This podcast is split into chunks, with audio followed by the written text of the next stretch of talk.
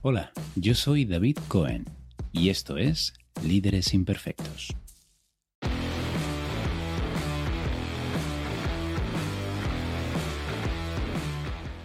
Hola, bienvenido a esta nueva entrega de Líderes Imperfectos, un podcast de Intiva donde exploramos ideas para gestionar a otros y a uno mismo. En este episodio continuamos con nuestra conversación en inglés con Stephen Allott. Stephen es inversor, fundador de empresas millonarias y líder de equipos con más de 30 años de experiencia. Pero todo esto ya lo sabes si escuchaste el episodio anterior y si no lo hiciste, ya estás tardando. Si te quedas con nosotros, conocerás una manera sencilla de medir el desarrollo y la mejora de tu equipo ¿Cuál es el mayor determinante de éxito en los CEOs y altos directivos? ¿Cuáles son los únicos equipos en los que no es importante el trabajo en equipo? ¿Y por qué es mala idea hacer que todo un equipo se ponga la misma corbata? Allá vamos y que lo disfrutes.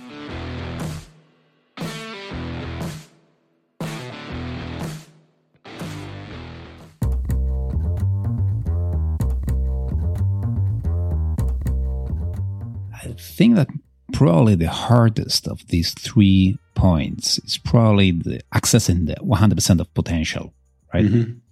So, what recommendations, what ideas can you offer to access 100% of our contributors' potential and talent? I think the number one thing is Kaizen, mm-hmm. idea generation. This is stolen from the Japanese. And again, I do this routinely in team meetings for overall team process, or you can maybe do it on particular tasks. But to do idea generation brainstorms, get uh, improvement ideas. Japanese car factories in the 70s used to do this, and they give it workers a sticker, and every time they had an, an improvement idea, they put a sticker on the wall, and they compete. Departments would compete to have the most improvement ideas. Um, so, learn how to do a structured improvement brainstorm and the critical thing in that is not to evaluate an idea when it comes out, but just to record it. So often when people come out with an idea, it gets killed and then is left dying on the floor of the room. so the way you run an improvement brainstorm is you say, we take three or four minutes to quietly think of some improvement ideas of how we could have run this meeting or the project this week better or whatever. Write them down in your notebook, and then we're going to go around the room one by one, and each person's going to do one idea at a time we're going to write them up on the wall so we record them.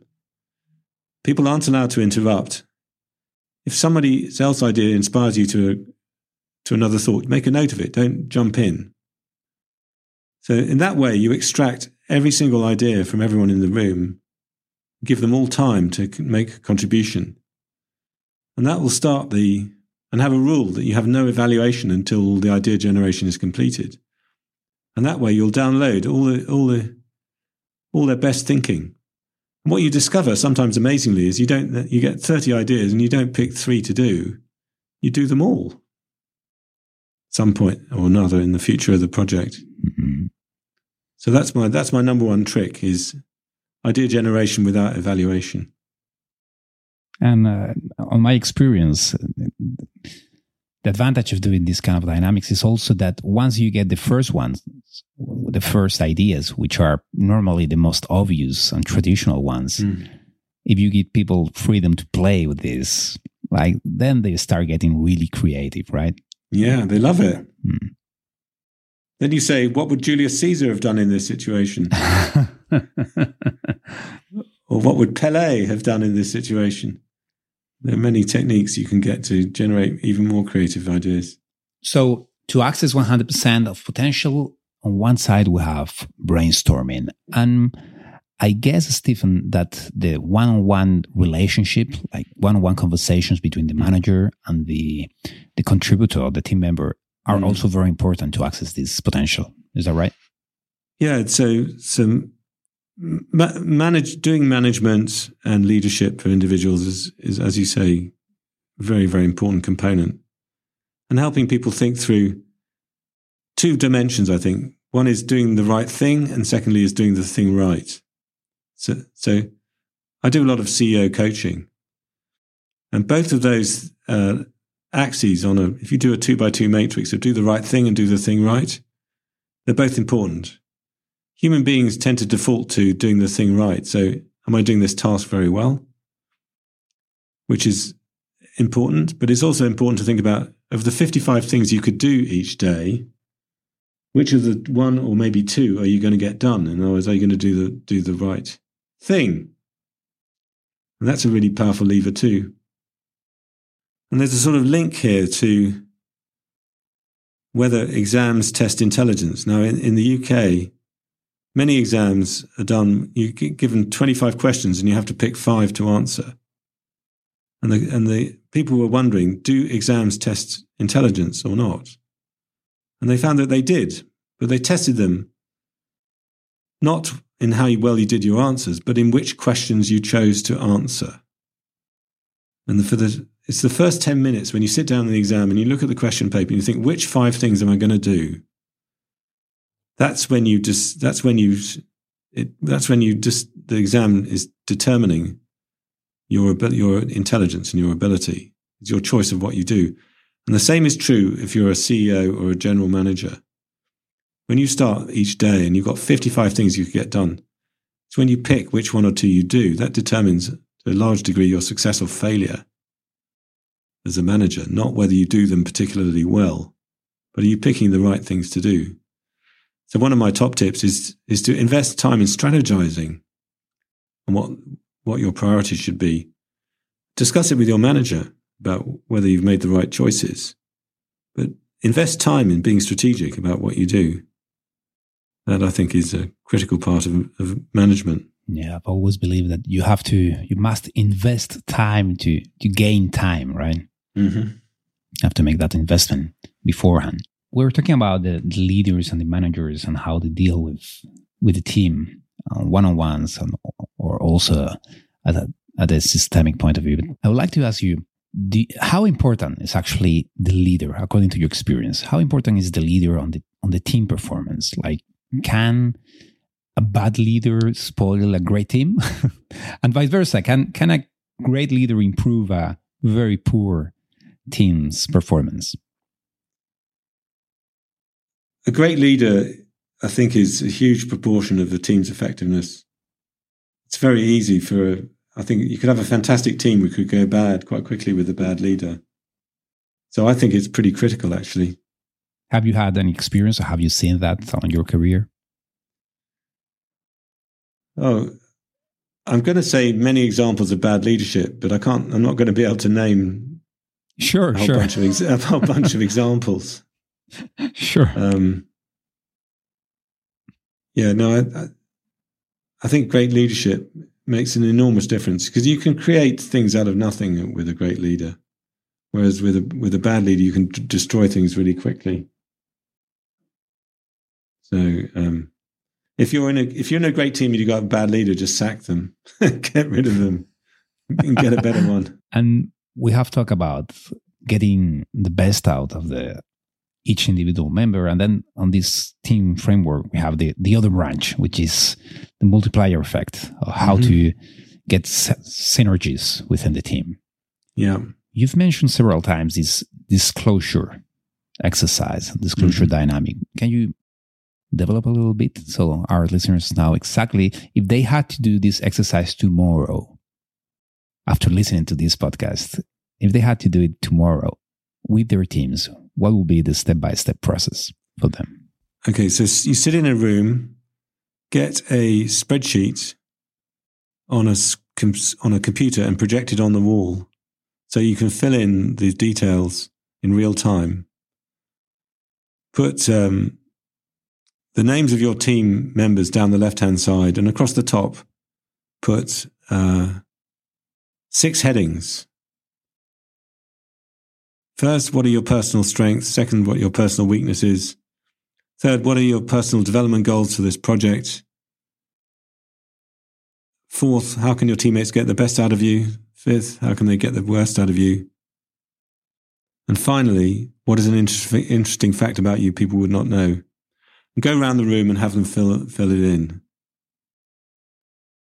So from that, you'll get to know a lot more about each other and then revisit it every month so that people go back and look at it and say, have we been do, have we been using your strengths and weaknesses? Have we helped you develop on your personal development goals? Have people been doing things to get the best out of you and the worst out of you and so forth?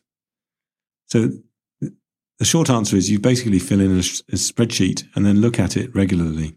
And would you say, because my intuition will be that it's a good idea to get the leader to be the, the first one to share. Would you say that's necessary or a good idea?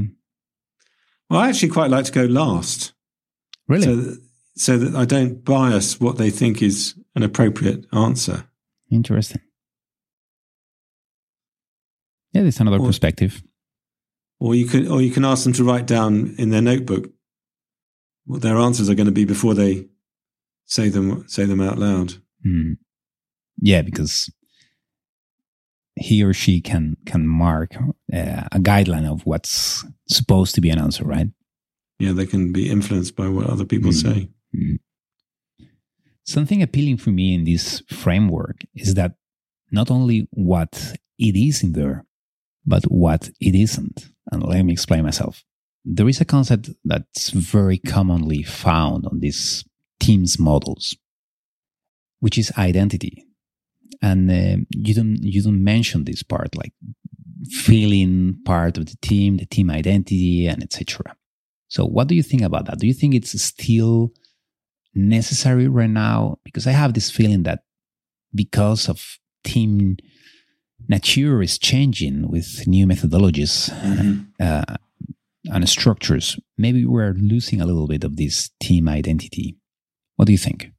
So, so I once worked on a project team, did a very important headquarters reorganization of a, absolutely one of the top 10 European companies.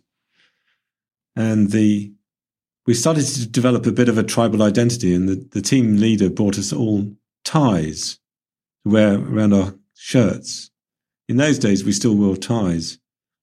So we had these team ties, and they were they were pretty ties. You know, they got nice designs on them and so forth. And we started wearing them together to lunch and we started to behave a bit like a tribe. And it, and it became bad because we started to feel like we were different. And then other people in the canteen would see us sitting together with our ties on and think they're reorganizing the company headquarters and they're behaving as though they're a bit of an elite. Mm. So I think establishing your identity in that way and sort of building on the sort of tribal instincts of human beings and making your identity different from the rest of the organization, I think can be a can be a dangerous thing. I love that because it's radically different from what most people say about teamwork.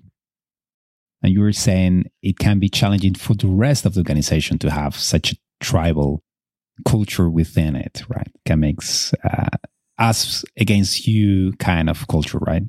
Yeah, and both, yeah, exactly. So human beings are very tribal, and to wake up that kind of instinct, I don't think is um, very healthy a lot of the time. When when what matters is helping each other's uh, helping each other and the team doing a good performance for the organization.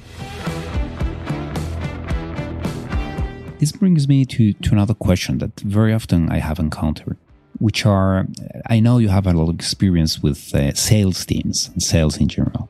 Would you say sales teams are somehow different from the rest of the teams? And I explain myself. Normally, when we talk about teams, we talk about collective objectives. And when mm-hmm. we are talking about sales teams, because the company normally enhance so much the individual performance and they give them individual objectives mm-hmm. it very usually gets competitive between them and it's hard to get this teamwork mindset. What do you think? What's your experience about that?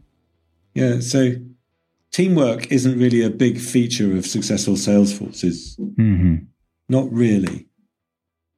There's many other things that go into uh, leading a successful sales force, which we'd often call a sales team, but it's not really a team because they if you go back to the checklist, they don't really have a single goal. The boss does, but the people that are down the team don't own the boss's goal. They own their own goal. And they're not trying to help each other um, give their best or coach each other very much.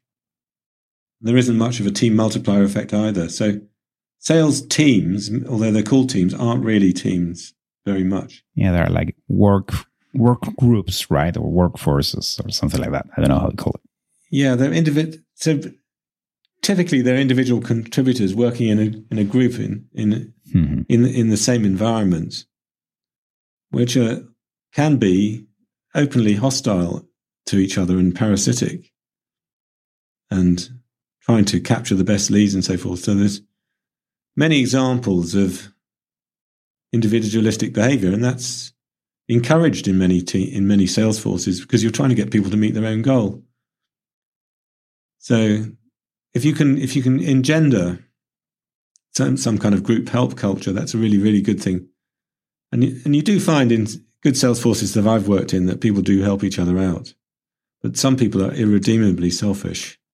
Yeah, and I, I will say that maybe even the the sales profile, the profile, and uh, even during the recruiting, will yeah. probably be biased towards more individualistic and vicious people, right? Yeah, exactly. That's part of the territory. Mm-hmm. And I, my, my feeling is that sometimes managers or even the company don't get don't get this, don't get that they are not teams, and they they should not expect them to behave like teams mm-hmm. because they are not and it's fine they don't have to right yeah. they don't have to be a team it's it's okay they're just a group of people working together with individual objectives.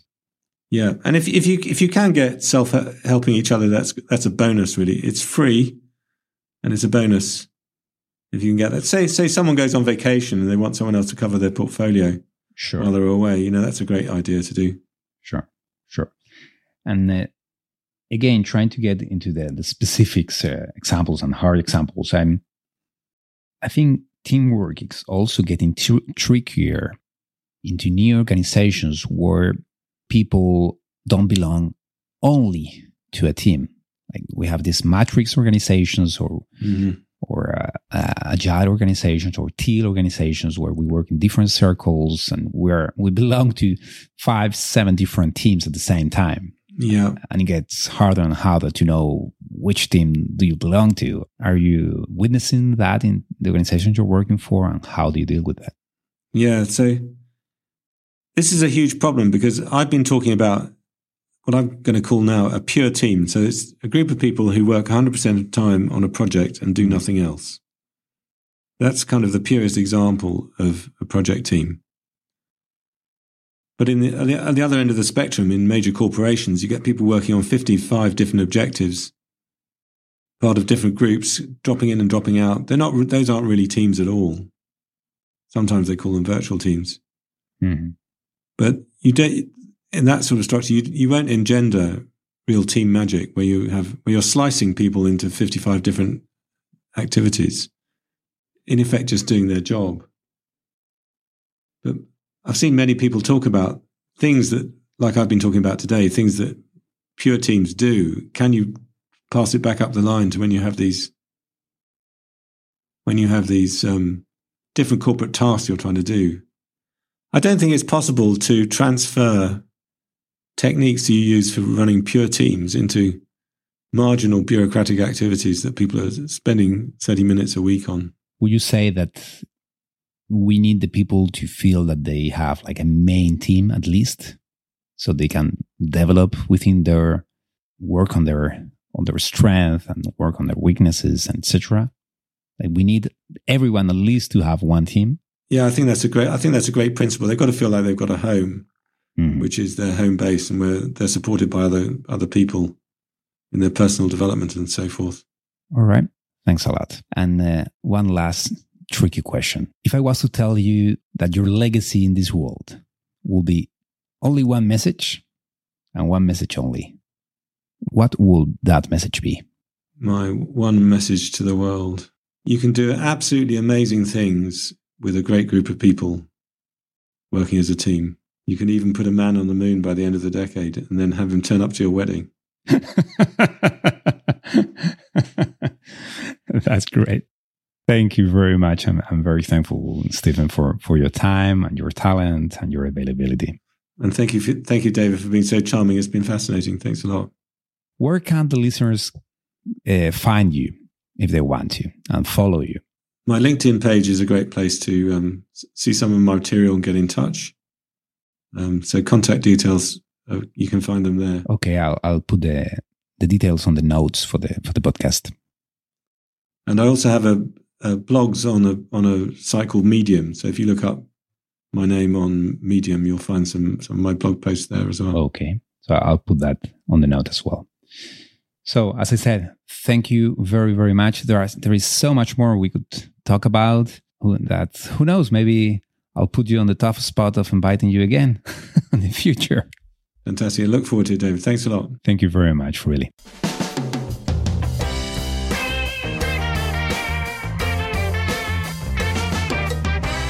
Bueno, pues esto ha sido todo con Stephen. Estarás de acuerdo conmigo en que es un privilegio tenerlo con nosotros por cómo aporta por un lado reflexión y por el otro experiencia real acerca de lo que es trabajar en equipo. Y ahora deja que comparta contigo algunas conclusiones. Una parte fundamental de la mejora continua, que es necesaria y esencial para acceder a ese 100% del potencial idílico de los empleados, es el brainstorming, el clásico brainstorming. Pero bien hecho, que ya sabemos por experiencia que es muy fácil equivocarse y saltar a juzgar las ideas antes de tiempo. Hay un momento para crear, momento para soltar ideas y otro separado en el tiempo para evaluar lo creado, para evaluar esas ideas y así evitamos matarlas y dejarlas, como decía Stephen, moribundas en el suelo. Por otro lado, hay que prestar atención también a la línea que separa mantener una identidad de equipo, que sabemos que es importante, por un lado, pero por otro, caer en el instinto tribal, cuando exageramos esa identidad. Y es verdad que suena un poco exagerado eso del instinto tribal, pero si pensamos en departamentos o equipos que no se llevan bien, que caen en lo que se llama cultura de nicho, o que se consideran las, las víctimas o los héroes eternos de la empresa, seguro que ya se te empiezan a ocurrir algunos ejemplos. Por otro lado, me ha gustado mucho la idea de que cada persona necesita un equipo al que llamar hogar. y esto es algo a tener muy en cuenta cuando las organizaciones son cada vez más complejas y un mismo empleado puede estar en 5, en 10, en 15 equipos. El desarrollo personal y profesional requiere precisamente de esas relaciones, esa estabilidad, esas sinergias que se consiguen solo en un equipo real. Y por último, el mayor factor de éxito en un alto directivo reside la distinción entre hacer las cosas correctamente y hacer las cosas correctas. Como mencionó Stephen en el caso de los test de inteligencia, lo importante no es tanto qué respuestas se dan, sino qué preguntas se escoge responder. Así que con esta pregunta te dejamos. ¿Estás dedicándole tiempo a decidir qué es importante hacer, qué preguntas quieres responder? ¿O eres de los que intentan, y subrayo el intentan, hacerlo todo?